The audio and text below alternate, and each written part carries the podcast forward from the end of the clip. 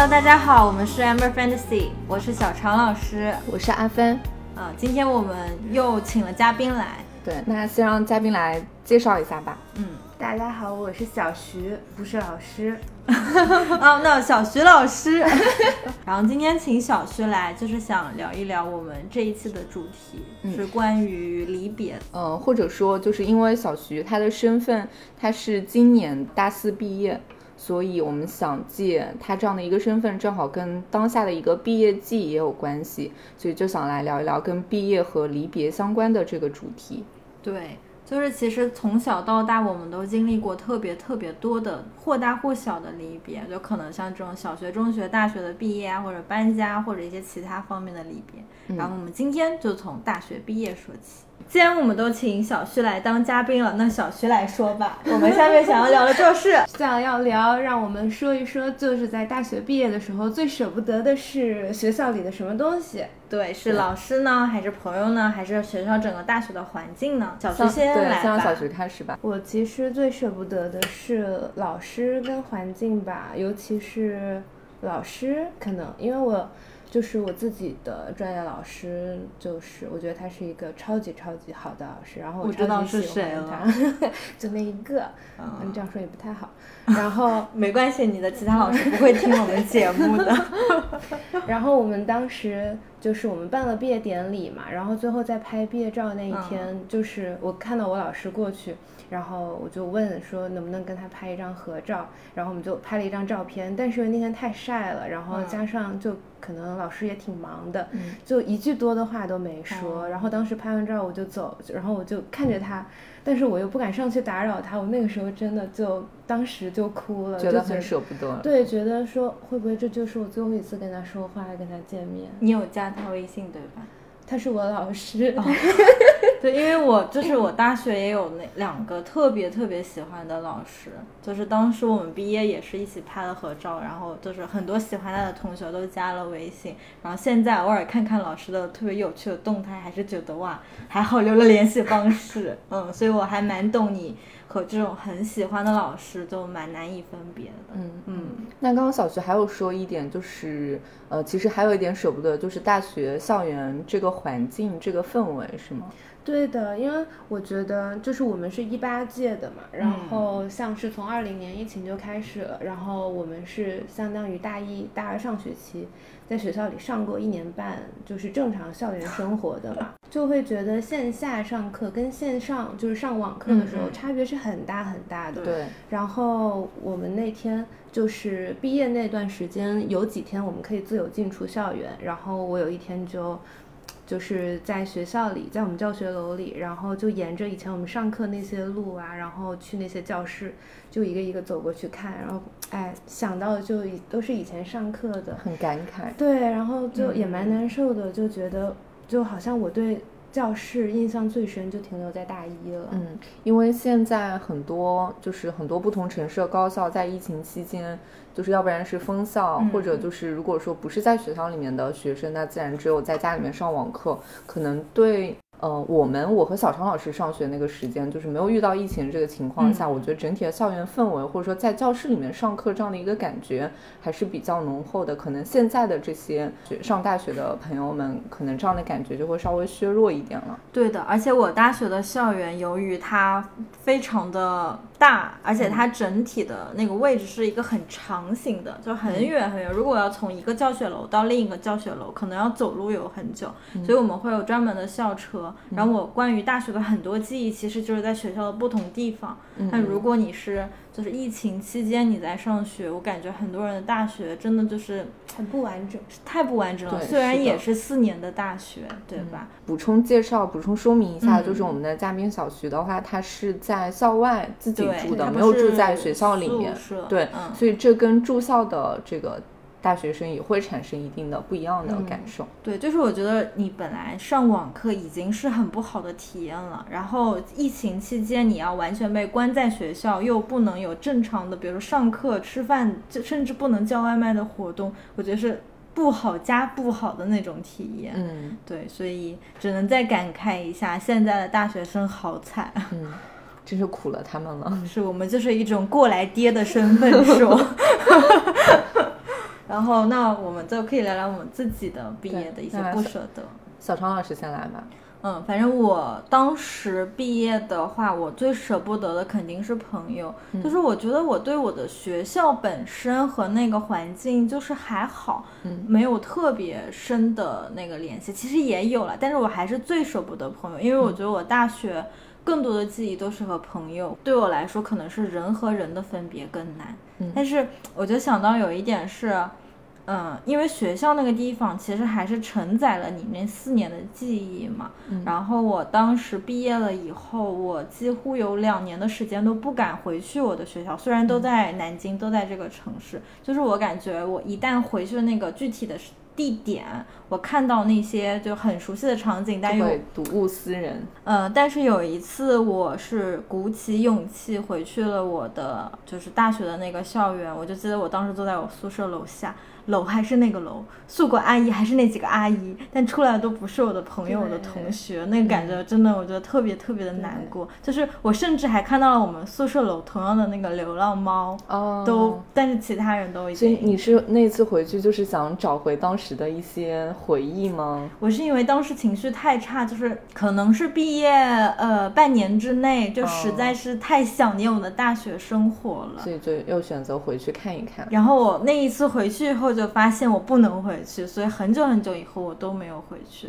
然后我甚至和我大学的好朋友约定好，说哪次你来南京，我们再一起回去。但我们也一直都没有做到这件事情。我们现在毕业了之后，就再也回不去学校了，就是因为我们疫情之后。都变成刷脸进学校了嘛？然后你毕业了之后，你的这个就是身份信息，对，就删除了，所以就是想回去也回不去了。我知道，我知道，就是我其实前两年，因为我整个人状态已经很好了嘛，就完全脱离了毕业那个时候的情绪。我尝试着回去过我们那一块儿，但是现在因为疫情，每一个学校都需要去刷脸，所以是没有办法进去的。对他肯定是学校里面做那种封闭式管理，不可能说让随意的外人进出这种。对，虽然我们其实讲了很多疫情，但每一次聊到，就真的感觉疫情影响了生活各个方面的东西了。嗯，那阿帆就是毕业的时候有什么特别难以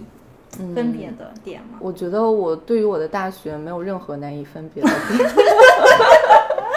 你真是冷漠。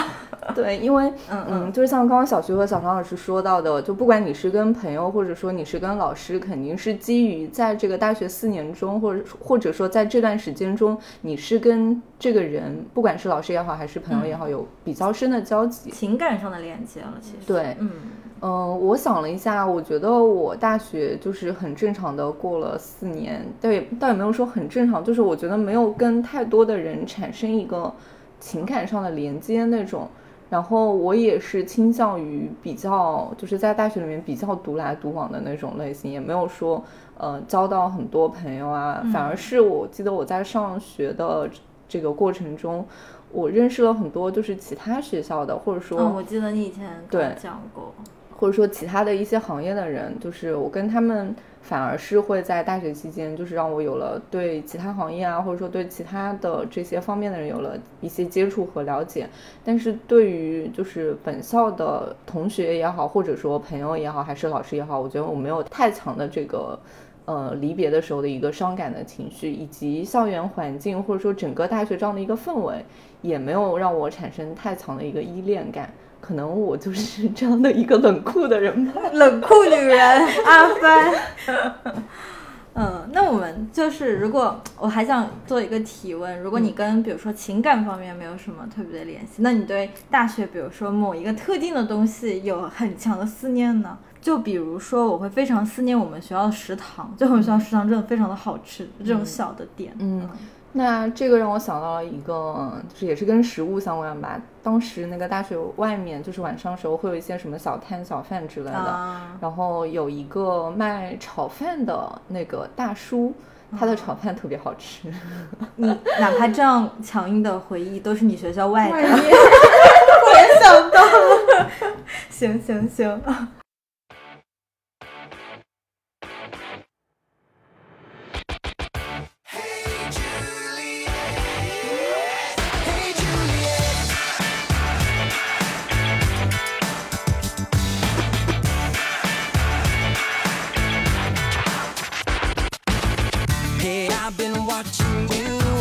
Every little thing you do. Every time I see you dance in my homeroom class, makes my heart beat fast. I've tried to paint you twice, but I see you roll your eyes. Wish I could make it real, but your lips are sealed. That ain't no big deal. Cause I know you really want me.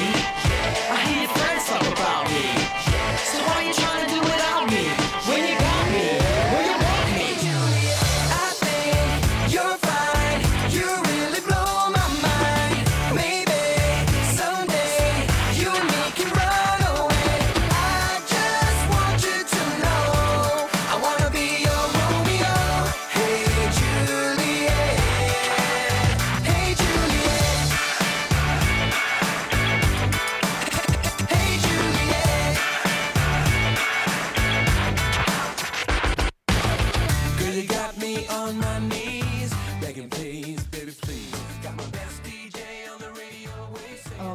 和小徐聊的，就是关于在大学期间毕业了之后最舍不得的一个部分。然后我们还想借这个机会来跟小徐聊一聊，就是在毕业的这段时间，你的一个心路历程的变化。就是比如说在毕业前几个月，或者说在毕业的当下，以及毕业之后，会不会有一些不同的这个心理上的变化？我觉得我自己变化不是特别明显。我在毕业之前就按大四来算吧，就整个大四下学期，我满脑子就只想着赶紧毕业，因为我不想再写论文、再做毕业设计了。然后在真正就毕业论文、毕业设计这些都结束之后，就觉得啊就结束了，然后就没有什么事情，每天就是闲着，因为也还没有找接下来就是工作啊或者怎么样，也没有出去玩的计划，所以现在每天就是闲着。因为我们刚刚也聊到了，就是有关毕业这段时间的一个想法，或者说心路历程吧。然后再结合我们刚刚前面聊到的，就是最舍不得大学的哪个部分，就很多人可能会因为就是舍不得大学的那个环境，或者说。呃，不一定是物理环境啊，就整体的一个大学上学的氛围，他们会选择不想变成社会人，对他们会选择继续去读研，或者说再继续深造那种。那小徐有没有这方面的打算和想法？没有，虽然我说我很舍不得我们学校环境，但是那我就是后期就已经完全不想学我的专业了。所以嗯，来，我来给大家科普一下，来，呃，让你凡尔赛一下，就是我们的小徐呢，他其实是得到了保研的机会，嗯，但是就是你是选择了不保，哇塞，好有骨气的女人，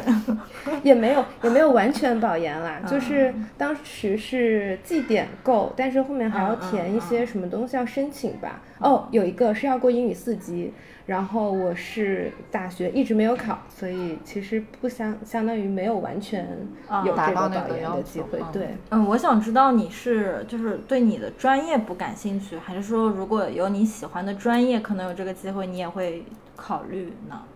目前就是对专业不感兴趣了，就是完全不想继续再学了。哦我大一大二的时候是很想的，所以那个时候就很努力学习，然后嗯就想让成绩好一点可以保研。然后大三、大四就完全就是摆烂了。我觉得这样也蛮好的，就是因为有的人他可能会为了那个文凭去继续学下去。对，对，我觉得如果人能选择自己更喜欢的那条路，还是很好的。嗯，对我们，我觉得这个就是也没有说什么，就是谁的选择正确还是不正确这种说法，这个肯定还是看怎样才能呃怎样才更适合你，或者说你自己当下的一个想法是怎样的，哪怕别人从他的一个角度来说你，我觉得也没有太大的意义吧。对，那以上就是我们聊到的有关大学毕业的这样的一些内容。其实说到，既然说到毕业这个话题，除了大学之外，就是相信大家在人生中肯定也经历过其他阶段的一些毕业和分别。比如小学、中学这种，嗯，对，我们也在今天节目里面，就是稍微跟大家，嗯、聊一聊各自就是其他的一些阶段毕业的这个经历吧。其实也不光是毕业，因为我自己感觉我是天生就是很难经历分离分别的一个人，就是我会有非常大的情绪的反应。我记得我小时候，我们家就一直就是住在一个还不错的房子，直到有一天我妈妈告诉我我需要搬家了。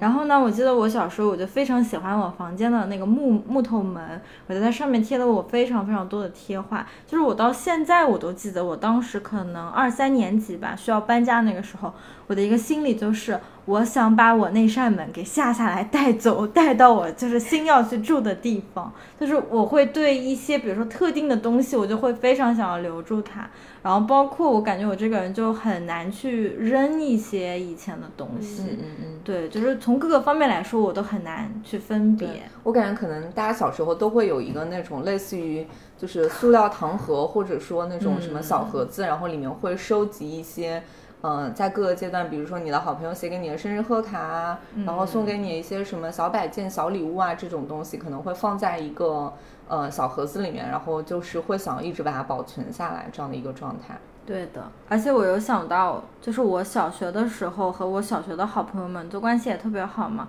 我就记得我当时小学毕业有一个心理就是。我还非常自豪的跟我妈妈说：“我说我永远不会跟他们断了联系，就是那种小学生的自豪，你们懂吧？”然后我记得我妈妈当时跟我讲的是，就是就印象很深很深啊，说就是你们长大了，如果可能路不同之类的，你们就自然而然会断了联系，就意思他会觉得我把朋友的那个感情看太重太重太重了。然后我当时就坚决的认为不会，就现在想来，其实确实有时候过来人说的是有一点道理因为你当下以一个小学生的身份，你没有经历过那个这样的分别，你肯定是会相信你自己当下的一个感受的。对，所以我越来越大，经历了更多分别以后，我就感觉有些事情确实没有办法去阻止的。对，是的，可能到了那种该分开的阶段，他就分开了。你即即便是想要做出一些挽留。对，可能也挽留不住了。深夜 emo 文学，马上给大家读一段那种非主流文字。那我们稍微换一个，就是稍微轻松一点的，跟分别相关的，因为刚刚也聊到了，就是在小学、中学这个毕业，以及结合到了当时搬家的一些经历。我觉得这些可能在当时看来还是有一点沉重的吧，对吧？那呃，我想说的接下来一个稍微轻松一点，就是可能是换工作。因为这个也算是一种离别，但是呢，我觉得换工作的话，嗯，更大一个程度上肯定是你找到了一个更好的单位，或者说你在原本的单位你是待了一段时间。就是你不太想在那个环境下了，你自己主动的选择了一个离开。我觉得这样的一个分别，可能比刚刚之前聊到那些会稍微轻松一点。嗯，就是我们简单来聊聊这个分别的经历。嗯，我在上一份工作的时候，就其实我对我工作的那个地方就没有什么很深的感情。呃，工作人、打工人嘛，就是为了赚钱嘛。对对。然后呢？直到有一天，我发现，嗯，我经常接触的一个同事他辞职了。嗯嗯。然后他辞职的那一天，我突然觉得很不舍，就是我感觉我平时对他就是普通同事的那种，但当他走了，我就是感觉。倒不完全是对他这个人，是我一直很熟悉的一个环境突然变了。对，对我是更舍不得这方面，我感觉。那阿帆有没有什么关于换工作的经历呢？对，我觉得像刚刚说的，既然你选择了换工作，你肯定是对前一份工作有一些不满的地方。如果说你选择从一个你不太喜欢的环境中跳出来，按理说这应该是一个比较，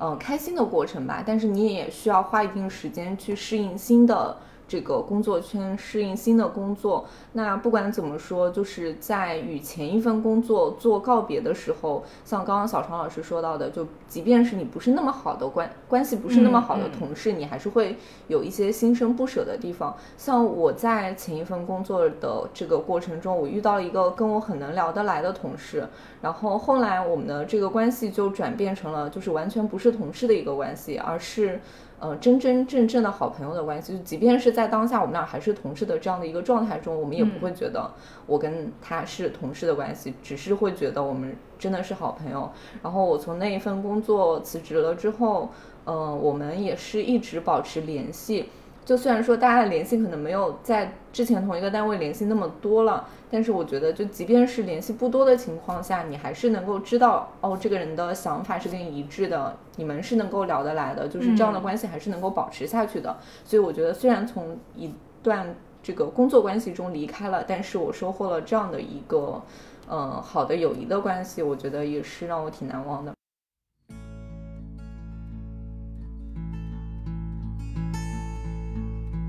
Take back. I never meant it. Never thought that it would come to pass. Baby, no, it's not forgotten.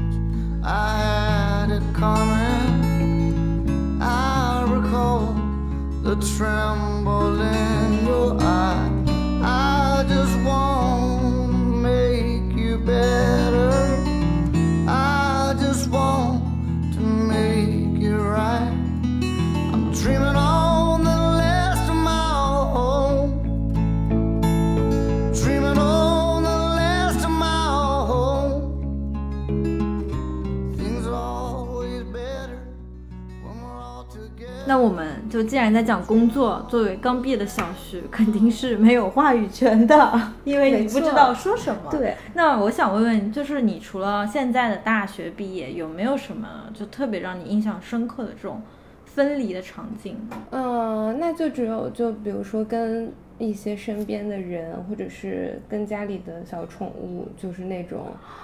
嗯，生离死别的那种告别了，哦，对，和宠物分别。好难受。是的，是的，我记得我小时候养了有两只呃三只小狗，然后我的小狗都是因为我妈妈那时候不想要我养嘛，她都是在我不在的时候把我的小狗送人了。然后我记得我那时候都是每一天都哭得撕心裂肺。我小嗯时候是有一只兔子，然后啊当时是我妈妈帮我养的，就是它养的特别特别好。我当时以为兔子就是寿命很短，嗯只能嗯活一几个星期的那种。但是我们当嗯时已经养了大半年，然后养超级超级胖。有一天我爸突然拎着笼子就走了，然后兔子就再也没有回来过。我也不知道我的兔子到底去了哪里，天，你把它放掉了吗？我也不知道那。你有问过你爸爸吗？我爸不说，我记得我小时候就是家里面也有养只小狗嘛，但是那只小嗯狗后来就是，嗯，它类似于那种被人下药给毒死的那种，因为它啊生活在我爷爷奶奶家，就是在乡下那种是散养的状态。嗯然后那个时候我在上初中，后来那个小狗死掉了之后，我爸妈妈也没有告诉我，因为他们他们怕我难过嘛。那后来有一次就是打电话回老家的时候，就还还是知道这个事情，然后我也是哭了好久。哦，天哪！对，然后所以后来有很长一段时间，就是我妈妈她是不太喜欢养宠物这种的，然后我妈也会这样。跟我的说法就是，就你现在看它，你觉得它很可爱，但是你要能够承受在它死掉之后你的那份悲伤和痛苦的心情。就是因为我现在自己是还没有养狗，因为我特别喜欢狗嘛。嗯就是我希望等以后有自己足够的空间的时候，我再去养一只小狗，因为养了就是它的一辈子，其实。嗯然后我妈妈也跟我讲过类似的话，就是嗯你要做好跟它离别的这个准备。所以我觉得人其实对动物、对自己的宠物会投入蛮大的感情的，对吧？肯定的，真的。嗯，我家是一直有两个小狗嘛，就是是从我小学的时候开始养的。我看到你上次发有很大德牧，对，一个德牧，然后另一个是是那个拉布拉多跟腊肠串的一个，它就长得像一个小拉布拉多，然后就是是从我小学大概五六年级吧，然后一直养，就他们都已经十二三岁了，然后。那他们两个都是老年狗了，对吗？对的，然后是在，哦，是在前年的时候吧，嗯然后嗯有一天就是下楼遛狗的时候，然后我们家那个小狗，那个小拉布拉多，它好吃到那种小区里面放的老鼠药，哦然后。但可能那个药太毒了吧，所以反正就是当时就带它去抢救，但是也没有抢救回来。然后就是很意外、很意外的一次离别，因为它身哇，体很好，太突然了。对，的，就是它完全不像是一个老年狗，它每天都蹦蹦跳跳，然后就是很正常，很正常，看起来很年轻，嗯，然后就超级突然。然后我们家剩下就另另外一只那个德牧，它就是能看出来是身体在慢慢变得不好的，就可能也是因为它本来体型比较大，嗯嗯然后就能看出来它慢慢就走路也越来越慢，然后。狗狗能看出来，就是嘴边上那一圈毛发会会变白，，哦，会变白。对，就像是有白胡子一样。我们本来以为就是它可能会比那一个小拉布拉多就是更容易有一些意外，更就是对我我听说大狗其实是更容易得病的，对，嗯而且嗯说大狗寿命就是好像是比小狗嗯会短一点点的。对对对，然后我前段时间回了一次家，然后回家，然后那个爸爸就告诉我说，这一次就是在我在上学的时候，嗯，他也呃大大的那个德牧也对对，他也离开了，但是就是很自然的，因为那个岁数的年纪对，但就会觉得，就是家里突然就空了，因为我们是一直没搬家，相当于是我们跟狗狗就十几年一直就在同一个地方，哪然后回家就，哎，觉得家里好空好空，又没有声音，又没有东西。天呐天呐，完了完了，带入那个情绪 了。对，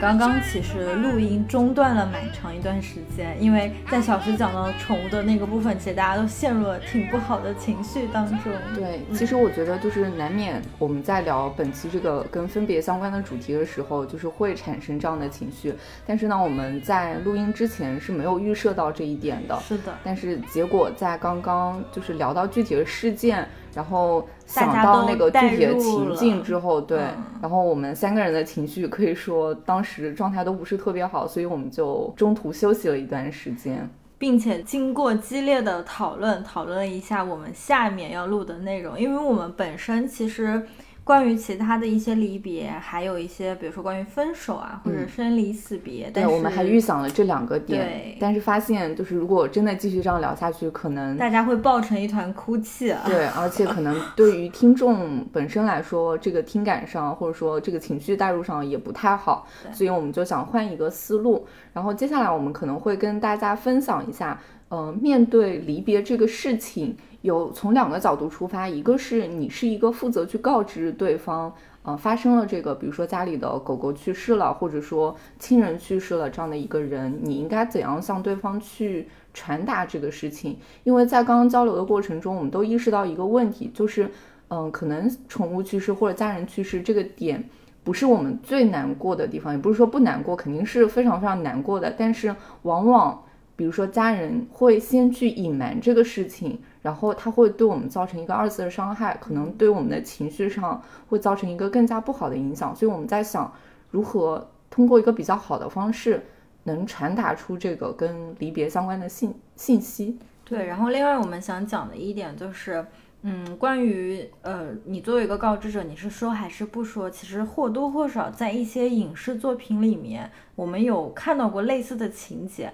那可能有一些人他会出于嗯、自己对家人的保护，他会选择不说。嗯但我们其实从很多现实情况上看到的。来说，嗯，如果不说的话，就像小徐，他其实一开始是不知道小狗去世，对吧？嗯对，有一种被隐瞒的感觉嘛。嗯嗯对对，所以你可以先聊一下，就是你当时的一个想法，或者如果你是你的爸爸，你会觉得怎么做会更好呢？那我希望他可以就是诚实一点，就直接告诉我这件事情吧，因为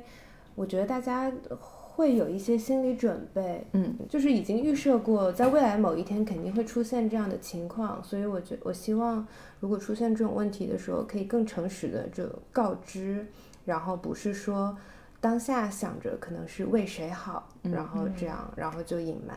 但是我觉得其实这也是一个非常复杂的一个情况，嗯就是他肯定也不是为了故意隐瞒，嗯但是作为他本身来说，就一个是他是第一个接收到这个信息的人，他本身已经在经历很情绪上的一个。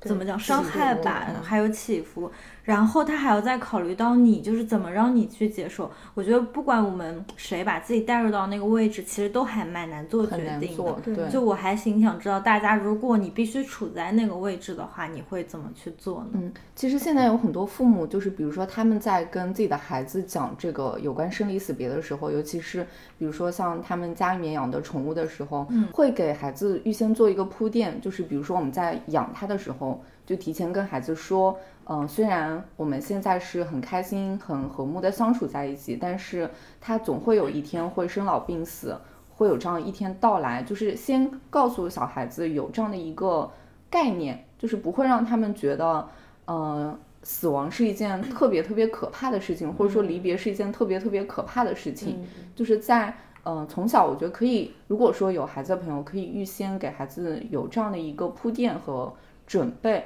那嗯、除了小朋友，比如说我们正常的成年人来说，我觉得你平时跟家人的沟通也可以稍微多一点。因为我联想到自己，我是一个平时跟家里面沟通很少的人，所以可能在出现这样的情况之后，就是家里面他也不知道该怎么第一时间告诉你这个事情，因为你你们平时的联系本来就很少了，然后突然一下子上来跟你讲一个这种事情，可能家人也会比较难说出口。所以我觉得，如果要真的从这个方面去解决这个问题的话，你可以在平时的时候尝试着稍微跟家人多一点沟通和联系吧。或者也不光光是家人，嗯就是万一有一些情况，你也必须得告诉你朋友一些可能很不好的消息，嗯就大家可以找到更适合自己和更适合你那个位置的一个方法。对我觉得不管怎么样，就是像小徐刚刚说的，就是诚实。虽然可能这个词听起来有点沉重了，嗯但是我觉得在所有的人际交往或者说跟与人相处的过程中，我觉得坦诚是一个嗯非常非常重要的事情。就是哪怕可能接下来你们要面对的这个事情不太好，或者说嗯会牵连出一段呃更加复杂去解决的一些问题的。但是我觉得你在第一步先把坦诚做到了的话，其实后面会有很多问题会比较容易去解决。嗯，我觉得这个问题是这样的，就是如果选，就我们三个人的立场应该是比较相近的，就是会。呃告诉对方实情，当然在真正说的时候，其实都或多或少会有一些困难，这个大家都能理解。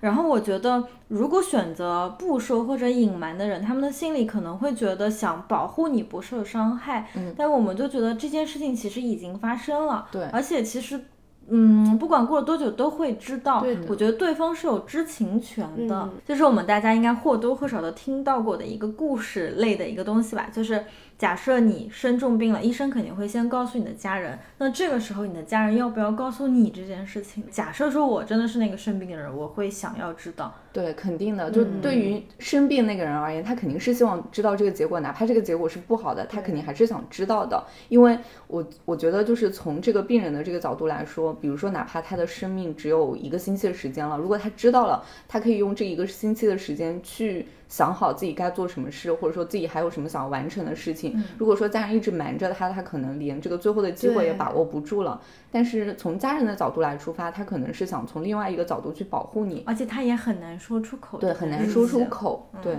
所以我觉得，就像我们刚刚说的，嗯，就是即便是遇到这样的事情，还是就是能说，或者说以一个更好的方式，不伤害对方的情况下，尽量还是把这样的事情说出来吧。对，那刚刚是从就是传达这个信息的这个人的角度，我们还想再聊一聊从接收这个信息的人的角度，就是如何的让这样的一个不好的消息更快的被你消化掉，或者说排解掉这样的一些不太好的情绪。大家有没有什么自己的经历或者说想法呢？就是我们刚刚在呃停下来聊后面的这个部分的时候，我有想到，就是嗯有两种比较大的一个区别。就有些人他可能会更选择在经历过一段心理或者情绪上的这种起伏过后，会选择逼迫自己往前进。嗯然后有一部分人可能会更难以去往前走，他会不断的陷入在以前这种很悲伤的这种情绪里。我想知道大家是哪一种，就是你又会怎么处理这一些情况呢？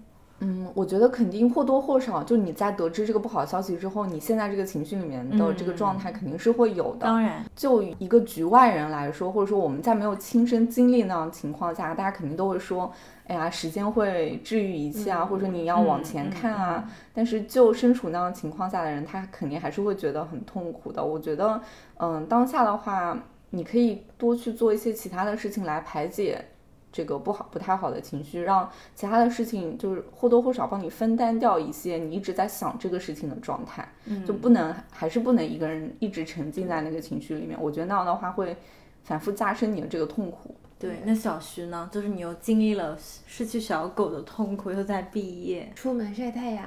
哇，这个很好，确实，除了夏天的晒太阳以外，都可以。除了南京夏天的太阳之外，嗯，对，我记得我之前有一段时间冬天情绪不是很好的时候，我确实会经常出去晒太阳。然后我觉得晒太阳这个听起来好像很虚无缥缈，但是确实真的有用，对吧？是真的有用，而且特地要晒背。我听说晒背会有阳气注入你的身体内，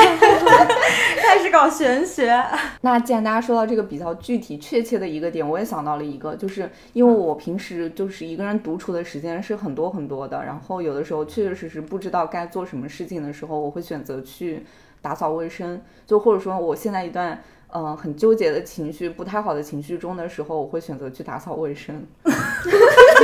是打扫卫生，就是打扫卫生。好，现在我们这两位朋友给我们提出了一个晒太阳，一个打扫卫生。对。好，因为打扫卫生的话，一个是你手上有东西，有事情做起来，对你不会一直想啊，我每隔几秒钟我就去看一下手机有没有回复消息啊，或者说哦，我又想到那个很难过的事情啦。就是你如果说打扫卫生的话，你手上是有事情在做，然后并且打扫完卫生之后，你会你是会有一一种成就感的，就是家里被你收拾收拾的井井有条、干干净净，而且你处在一个干净的环境下，我觉得你整个人的心理的状态也会不一样。就相比于，就比如说之前可能家里面是。一团糟，衣服都扔在沙发上啊，然后地上也有垃圾啊，等等这样的一个状态。你处在一个干净的环境中，你的整个人的心情可能也会随之好起来。对，就是我很能理解你说的，因为我知道有一部分人，他们可能通过大扫除或者做饭去排解自己的情绪。但就对于我来说，这个可能是我没有办法做到。就假设我情绪非常非常不好，在我知道了一个很不好的消息，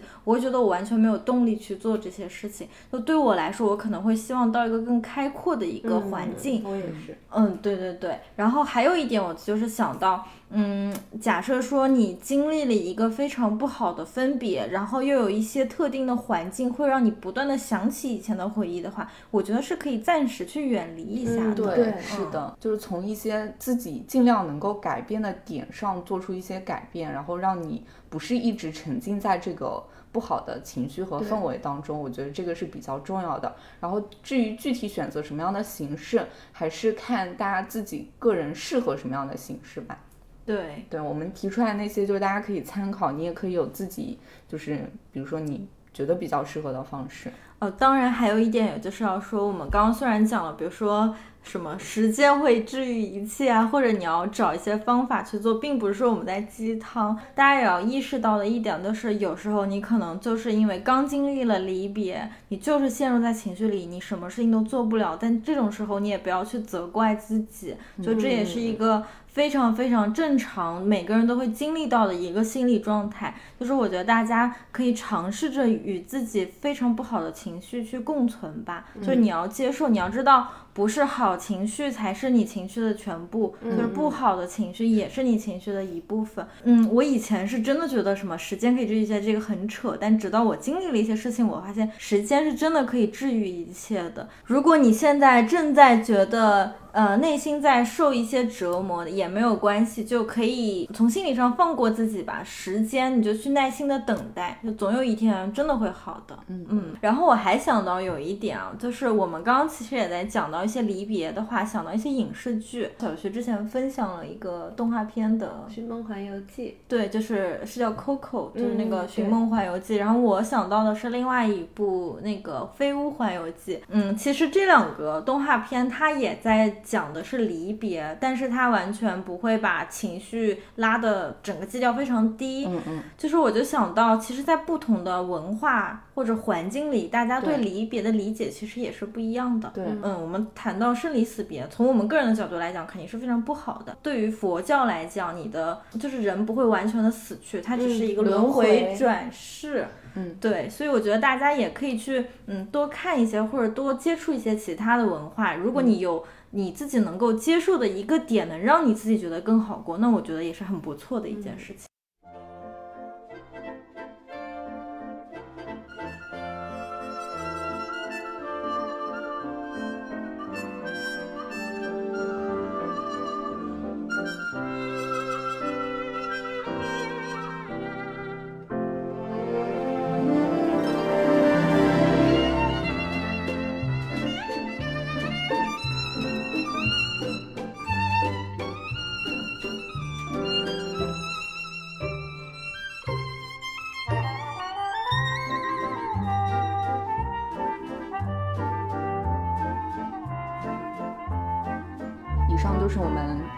期聊到跟分别相关的一个主题。就虽然可能中间经历了一些情绪上的起伏和波动，大家都开始喝冰水冷静了。对，就是我们在一开始录音之前是没有想到的，但是还是希望我们本期的这个播客能给大家或多或少带来一点收获吧，对吧？就是也不希望，嗯、把那个整体的基调拉得特别低，然后，嗯、我们就接下来进入到我们的 Happy Hour 环节，再进我们的 Happy Hour 环节，让大家开心起来。那既然我们请了嘉宾小徐，就让小徐先来说。今天我们俩就不争第一了。对，小徐跟大家分享一下自己最近有没有什么开心的时刻。那我这个可能就非常个人，嗯，就是没关系，对，我来说这个就是个人的对 Happy Hour。对对我来说特别开心的是，我这段时间还在南京，然后我可以骑摩托车，我每天都可以出去骑摩托车，然后过两天可能要跟朋友出去骑一次小长途，就哦非常开心。你们的长途是从南京骑到哪儿呢？骑到安徽就是需要去外面住是？对，应该要住一个晚上，就是安徽在皖南那边吧，就不知道有没有朋友知道，那边有一个有一条很适合骑车开车的路吧，大家会叫小川藏线。哦对，然后打算去那边转一圈，你们是就相当于有一个自己的车队是吗？应该是吧？三个人以上就算车队，那就是车队。我是一直都蛮想骑车出去的，但是我会有一点不敢，就是一个人。对，一所以个人还是有点危险的。对，因为就感觉如果车出什么问题或者路出什么问题，我都不是特别能解决，所以，就这次是有同伴可以互相照应。对对，就感觉特别好。哇，这个好好。但我想问你，你们有考虑过就是夏天很热这件事情吗？考虑了，所以我已经很好几天白天没有出门骑车了。对啊，所以如果你们要骑长途的话，这一路你们都得戴着棉头盔，你们的感受是？骑行更重要，快乐更重要。好晒已经不重要懂了，懂了，这是你们的车魂。骑士精神。那阿帆呢？嗯、我刚刚紧急想了一下，我最近的一个 Happy Hour 应该就是收到了我在五月份买到的一箱黑胶和 CD，就买到一箱碟。哦，我看到你发的，对就是一然后整视频对，拍了一个开箱视频，因为最近那个就是日本往中国寄的那个 EMS，它是因为疫情的原因停运了，所以呢，我之前就是堆积了很多很多的碟，然后没有办法寄回来。后来呢，就是找了另外的一个转运的途径，就是把我之前买到的那箱碟，嗯，全部都寄回来了，并且就是还算挺快的收到了。然后开箱的那一瞬间是非常开心的，就是因为你一下子拥有了你之前很长一段时间都想拥有的东西，就是相当于一个延时满足了。你当时买的当下也是很开心的，但是买到了当下你又不能完，就是当当下就及时拥有它。所以在最近，也就是昨天我收到的时候，就是堆积的非常的开心快乐。对，一整箱的 快乐。是的，嗯，嗯，小常老师呢？然后你刚刚说你紧急响，我突然意识到我也应该紧急响，我就立马翻看了一下手机。就是因为现在算是真正的夏天了，大家都知道我有多么的讨厌夏天，因为我太怕热了，嗯嗯所以最近我也没有怎么出去玩儿。然后我紧急想到的一个 happy hour 就是我最近在做瑜伽，哦就是之前一直在讲飞盘，现在我要换一种运动讲。适合夏天的室内的，对，因为自从夏天了以后，其实我和小徐还有我们几个朋友会经常一起去嘛。然后自从夏天了以后，我们就再也没有飞盘过，因为那是一个室外的运动，实在是太热了。所以我最近多下来的时间，我就会去多上一些瑜伽课。然后，嗯，其实对于瑜伽，我觉得很多人有一些误解。然后，包括在我自己上瑜伽课之前，我会觉得这件事情，呃，就是我听闻的一些东西会有点扯。就是直到我断断续续去练习瑜伽，其实两年，然后最近开始就是比较集中的去做这件事情，去做一些瑜伽的训练，我就发现，嗯，其实瑜伽的过程是一个能量内收的过程。就是比如说我去做一些其他的力量型的运动，可能撸铁、举铁，我会觉得我运动完我的能量是散发掉的。哦但是我做完瑜伽，其实每次我也很累，而且我很僵硬嘛。我需要柔韧的同时，我又需要力量，但这两个东西本身其实是有点冲突的。也就是说，我必须要